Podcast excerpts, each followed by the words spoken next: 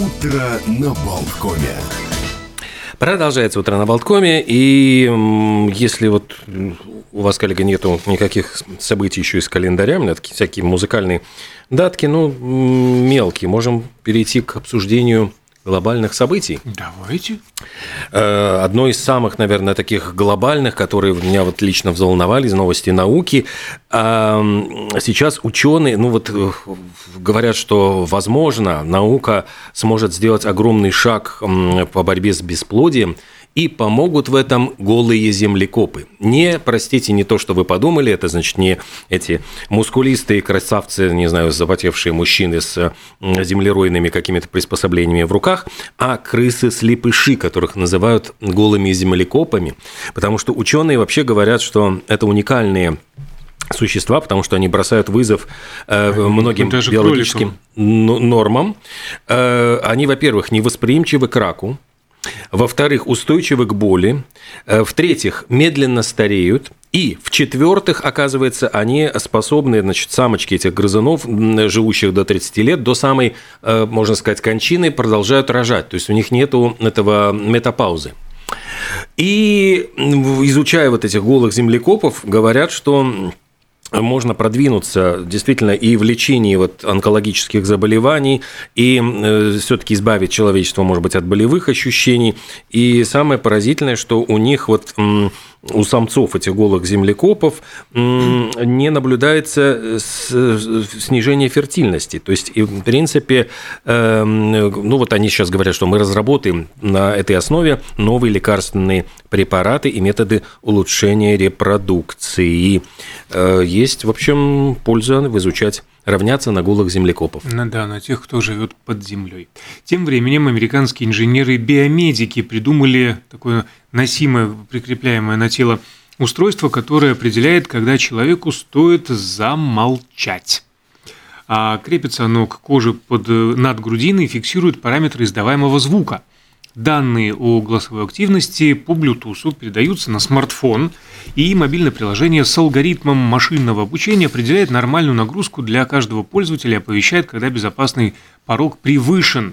И в этот момент человеку лучше всего взять паузу и помолчать. То есть речь идет не о содержании речи, мол, пора остановиться. Жевать лучше да, пожевать, чем говорить. Совершенно верно. А чтобы просто а, не напрягались связки, ну и в первую очередь гаджет, конечно же, может пригодиться певцам, чтобы избежать голосовой усталости, хотя, честно говоря, странно это себе представлять, вот выходит кто-то, Тельман а, Гушевский, наш недавний гость, например, на сцену, а, начинает петь арию, другую, там где две, там и три, и вдруг у него начинает вибрировать смартфон, говорит, так, Тельман, все, пауза, пауза, перенапрягаешься, сходи в гримерку, отдохни. А может быть, это и стоит сделать, э, потому что в Индии сейчас э, небольшая IT-компания э, предлагает ну, она придумала такое программное обеспечение, которое напоминает сотрудникам о том, что пора идти домой. То есть э, все это значит оснащено системой уведомления, которая срабатывает э, таким образом. Вдруг появляется на экране офисная система отключится через 10 минут. Пожалуйста, идите домой. И у тебя есть 10 минут, чтобы все закрыть и мотануть э, отдыхать к своим э, родным. Потому то что... есть принудительно? Это то есть борьба с работокализмом? Рабо... Как это сказать? Господи, как это, работоголик, вот с работоголизмом действительно борьба, потому что говорят, что Всемирная ВОЗ, а ВОЗ и ныне там, Всемирная организация здравоохранения, говорит о том, что перерабатывание вот больше 55 часов в неделю уже повышает риск инсульта на 35%, ну и смерть от сердечных заболеваний на 17%. Э, уж стала вирусная фотография с рабочего стола офисного компьютера сотрудницы этой компании и вызвала ажиотаж. Вот она говорит, «Э, мне э, пришло напоминание, блокируется мой рабочий стол, говорят, что уже наступило нерабочее время, пора домой, до завтра. А, можно помахать ручкой работе и пойти куда-нибудь э, погулять, отдохнуть, там, на выставку, в цирк, в кино, по магазинам. Вот так вот некий житель Техаса, зайдя в комиссионку, случайно обнаружил не опубликованное ранее фото Джона Кеннеди внутри компакт-диска канадской рок-группы Бахман Турнер Овердрайв. А каким образом она туда попала? А вот они где-то его а, нашли. Фотография была сделана на полироид, э, изображает Кеннеди, который едет в своем кортеже в Далласе. Дата написана от руки на обратной стороне фотографии 11 22 63 в день его убийства. Ух ты! То есть кто-то вложил э, в коробку компакт-диска вот эту вот фотку. А, и вот этот э, человек по фамилии Rebels говорит, конечно, я сразу понял, что это не опубликованная фотография, я был взволнован, мне просто показалось странным найти ее в футляре от компакт-диска. Ну, а Фарис Рукстул III, ага, бывший ж, аналитик ФБР и историк Джона Кеннеди, а, показал, что фото действительно похоже было сделано, когда кортеж покидал Лавфилд на приличном расстоянии от места убийства, то есть было еще минут 10 а, то есть это, это, выстрела. это почти после, это, ну не почти, это последняя прижизненная ну, фотография получается, да? Практически, по крайней мере, жутко эксклюзивная и действительно ранее нигде не публиковавшаяся. И еще вот одна история, которая наделала сейчас много шума. В Польше Э, некая Джулия Фаустина всколыхнула соцсети э, заявлением, что якобы она э, на самом деле никакая не Джулия, а Мэдлин Маккан, похищенная в трехлетнем возрасте девочка вот во время семейного отдыха в Португалии.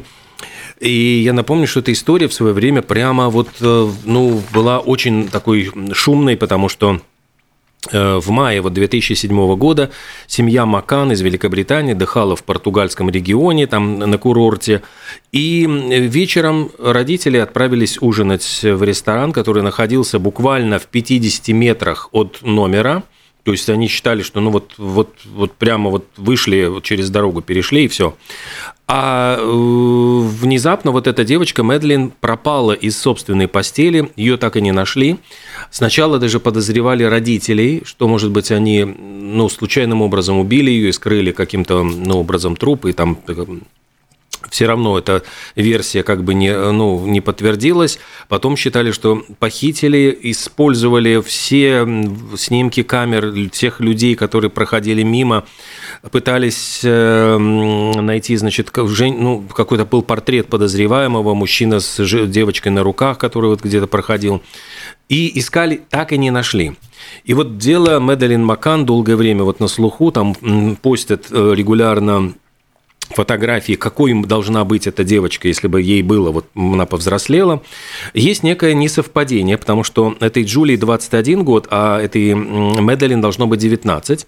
Но Джулия на голубом глазу говорит, что это все объясняется тем, что мне родители ну, фальшивую дату рождения говорили. Ну, метрики как-то указали, а что подвело ее к этому выводу? Абсолютно, вот, ну, как бы непонятно, ну, то есть она э, якобы, значит, узнав об этой истории, она стала подозревать, что вот у нее почему-то нету никаких воспоминаний о детстве, вот, ну, вот она не может вспомнить себя в трехлетнем возрасте, она, значит, подозревает там родителей, что они там ей что-то, ну, она спрашивала, когда родители, э, они э, очень мутно и э, объясняли ей ее историю происхождения, и якобы есть вот какое-то доказательство, сейчас, сейчас, сейчас, сейчас, вот пятнышко на глазу, вот радужке э, глаза, вот э, якобы оно совпадает вот с тем родимым, ну, с пятном, которое было у этой Медлин. Но вместе с тем вот есть большие сомнения. То есть, ну, девушка стала невероятно популярной, и все обсуждают это. Действительно заканчивается вот история вот похищенной девочки, выясняются ее там какие-то следы в Польше – или же это немножечко психические родители, потому что родители говорят, что у нас, к сожалению, девочка вот выросла немножко психически такой ненормальный, и э, якобы у нее вот есть проблемы с психикой, которые объясняют вот эти вот всякие теории и вещи. В общем, пока эта история вот она на слуху, и ей очень интересуются соцсети, сравнивают фотографии, обсуждают бурно, но никаких вот выводов пока не делается. Да, интересно. То есть такая кино. детективная история. То да, есть там да. будет э, расставлены точки над «и», она является, или, знаешь, как эти были э, лже-Анастасии, там лже-Дмитрии появлялись все время, то есть какие-то mm-hmm. вот. То есть могла девушка просто ну, слегка там живущая в мире фантазии, вдруг прочитав эту историю, ее опрокинуть как бы на себя приложить и вот решить, а я, наверное, вот она и есть. Да. Кто-то дворянкой столбовой, кто-то царицей морской, кто-то пропавшей девочкой. Ну, может быть, к ней обратится какая-нибудь студия или платформа с предложением написать сценарий, который потом будет экранизирован. Вот когда-то, например, э, Кубрик написал сценарий э, Наполеона, но не успел его поставить. Так э, Спилберг заявил о работе над новым семисерийным шоу «Наполеон» для HBO. И якобы он что, как раз таки да, пере, да, переработал э, сценарий Стэнли Кубрика, а, договорившись э, с вдовой режиссера Кристианой. О планах о своих он озвучил их а, во время пресс-конференции на Берлинском кинофестивале – когда ему вручили «Золотого медведя» за вклад кино. И э, пока что точная дата релиза, актерский состав не уточняются. Сам Кубрик пытался снять «Наполеона» после «Космической Одиссеи» еще в 80-е годы, но проект так и остался не доведенным до конца. Вместо этого он поставил Барри Линдона. А главную роль, тем не менее, императора мог исполнить Джек Николсон. Угу. А в качестве Жозефины предлагалась э, Одри Хэбберн. Ну, в то же время Спилберг работает над проектом уже 10 лет, периодически возвращаясь. В паузах э, что-то там снял, подумал, про Наполеона. А за время ведь пути собачка может и подрасти, то есть все время, когда долгие эти проекты, приходится менять актеров. Э, а Мадонна, которая вот, э, ну, продолжая тему, вот похоже, не похоже, знаешь, вот как девочка там на эту пропавшую девочку, э, Мадонна показала новое фото себя после того, как ее раскритиковали. Помнишь, на Грэмми да, да, да. все ужаснулись, потому что совершенно какое-то жуткое лицо, какое-то инопланетное. И она сейчас опубликовала фоточку в рваных джинсах черной куртки и объяснила, говорит, что, дескать, я ну, призналась, сделала пластическую операцию, и у меня на тот момент э, еще был отек. И от этого, так, дескать, лицо выглядело ужасно, а теперь отек спал. И вот посмотрите, какая я красавица сейчас. Лол написала поп-дива. Но, однако, в общем, фан фанаты все равно еще подозревают чего-то неладное. И в свое время Мадонна говорила, что, дескать, фотографии с Грэмми э, были искажены, потому что фотограф использовал камеру с длинным объективом, и там у нее там что-то перекосилось в пропорции лица. А сейчас уже говорит про какую-то пластическую операцию, а может быть, она просто отфотошопила свое изображение и сделала его более таким... Ну, в общем, пока Чувствуется, собирается пенсионерка поп-музыки в мировое турне. Скорее всего. Нет, так оно и есть. Она же анонсировала тур э, «Лучшие песни» за сколько там, 150 лет mm. творческой жизни. А тем временем очередной скандал э, с бывшим э, Шакирой, Шакирой Ой, да, Жераром да, да. Пике и его новой пассией. Клара Чиа Марти – снова им прилетело. Э, по сети разлетается видео, где вот эта парочка выходит из машины, направляется к ресторану. Естественно, куча папарацци их сопровождает. В следующий момент события разворачиваются неожиданным образом. Владелец заведения выходит им навстречу, просто пресекает их путь, разворачивает и говорит, это самое, уйдите, пожалуйста. Адьос. Адьос, совершенно верно.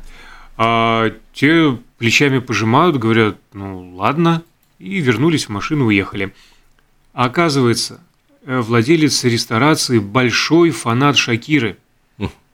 Поэтому вот личную, как личное оскорбление Личную, ситуацию он... Неприязнь к потерпевшему испытываю. Да, не спать, Такую? не есть, ни сам не может, ни другим не даст кусок маракуи в горле застревает. Вот сейчас стал мемом буквально э, кусочек... Кусок маракуи? Нет, и, а, отрывок из интервью журналистки Алены Долецкой, которая, значит, я понимаю, бывший главред э, Вога, ну, российской версии Вога, она просто обсуждала с журналистом другим э, сочетание маракуи и горгонзолы. И получилось это настолько как-то очень, э, ну, как-то знаешь, вот вычурно, выспренно. А, мем был такой, а вы ее спросили, а вы пробовали десерт маракуйя с горгонзолой? Она, я вас умоляю, вот смотрите, не надо пихать две э, драмы рядом. С маракуйей не может быть горгонзолы. Горгонзола убивает все живое, даже ароматную маракую. И в результате их стали сравнивать, если ты смотрел фильм «Меню», да там вот эта пара критиков, ну, а такая критикесса, mm-hmm. такая вся из себя напыщенная, и поддакивающий ей, значит, какой-то, значит, э, бородатый мужичок. И вот их сравнили вот прямо вот с этими, потому что сразу же это разошлось, ну, на мемы, там появились мемы, там, типа, мы не можем быть вместе, ты маракуя, а я горгонзола. Ну, там всякие вот, ну, такого рода шутки просто э, в ассортименте. И, конечно, вот, э, ну, там самый главный посыл, пожалуйста, снизьте ваш уровень снобизма. Хотя, вроде бы, ну, маракуя и горгонзола не являются какими-то прямо деликатесами-деликатесами, их можно приобрести, ну, то есть, ну, доступные, может быть, за, ну, относительно все таки ну, среднестатистический человек может себе позволить э, сочетание, но вот с таким снобизмом вот говорить об этом э, стало вот, ну, как-то очень комично. А, тем временем, в продолжение гастрономической тематики, а, в Италии, где все любят э, пить кофе, как не в себя, а, разумеется, Starbucks не выдерживает конкуренции с местными кофейными и любыми забегаловками, где продают даже лотерейные билеты. Но не сдаются в этой борьбе. И решили они пойти на хитрость добавлять э, в свои э, кофейные напитки оливковое масло и переманить итальянцев на свою а, сторону. А, исполнительному директору региональной компании Starbucks Италия Говарду Шульцу идея пришла во время поездки на Сицилию, где он был совершенно, как он э, рассказывает, ошеломлен уникальным вкусом и текстурой, э, которые получились, когда оливковое масло первого холодного отжима было добавлено в кофе. Конечно же, Starbucks, э, тут же он упомянул. А новый кофе будет называться Олеато. Господи, как вот изысканно и выспарено. Э, по поводу кофе, кстати, тут Ким Кардашьян похвасталась своим угольным чаем в сторис Инстаграм, и диетологи схватились за голову, выступают сейчас против тренда вот на напитки из этого древесного угля, и говорят о том, что можно навредить здоровью, то есть это лучше бы, вот э, лучше не надо, потому что древесный уголь обычно принимается в виде порошка, эм, он поглощает химические вещества, токсины, но по ну, все-таки рекомендациям врача, а вот эти угольные латте, вот э, для тех, кто любит древесный уголь, э, якобы, значит, он действует как губка, впитывая различные химические вещества из организма. Они говорят, что вот этот абсорбированный, э, вот благодаря своей абсорбации активированный уголь может лишать, мешать действию лекарств, например. Ну, он может, в общем-то, ну, не изучены до конца все эти последствия. И поэтому, в общем, советуют очень сильно этим не злоупотреблять и как-то вот обходить модные все эти тренды, тенденции, которые предлагают звезды, не испытав это на себе и не проверив. Очередная парочка из рубрики «Красавица и чудовище». Сообщается о романе Тима Бертона угу. и Моники Беллуччи. И якобы эти отношения уже продолжаются с прошлого года, с октября. И началось все в Лионе на фестивале имени братьев Люмьер. Бертон там получал почетную награду за вклад в кинематограф. Попозже, точнее, они а, пересекались на Канском фестивале, ну и так далее. Ну и, кстати, а, про последние проекты обоих. Бертон – это сериал а, «Wednesday», а Белучи в этом году появится в комедии «Мафиози. Мама с Тони Калет», между прочим. Давно не было тоже видно. Продолжая, наверное, тему уже и э, а, закругляя, закругляя тему. да. Ну, мы сейчас перейдем как раз-таки к э, от Тима Бертона с Моникой Белуччи перейдем к э, нашим латвийским уже событиям из мира культуры. А, так, так, так, так, так, что-то я хотел рассказать. Эм, была очень забавная новость, пришла про азартного дедушку, который, значит, эм, делал ставки все время на бегах в, по-моему, Великобритании, Билл Блэр. И родные мужчины решили почтить его, значит, память вот уже после смерти и сделать посмертную ставку. Вот когда происходили его похороны в Честерфилде, директору похоронного бюро поручили зайти в букмекерскую контору и от его имени сделать двухфунтовую ставку на скачках. и этот банк, э, бланк, точнее, с этой сделанной ставкой э, украсили, значит, в венке, я понимаю, погребальном, и он стал украшением поминальной церемонии. Ну и говорят, что лошадь, на которую была сделана ставка, не то чтобы даже не победила, а шлепнулась, упала сразу после, споткнулась после старта. Так что в этом тоже усматривать некий символизм. Хромая лошадь. Да. Кстати, был, да, такой и сериал прекрасный. Wild Horses. Ну, там, но... Э, ну да, да, да, хромая лошадь. Жду с нетерпением третьего Третьи сезона, сезона, между прочим. Ну, а мы ждем с нетерпением нашу гостью. Нашу гостью, да, буквально через несколько минут.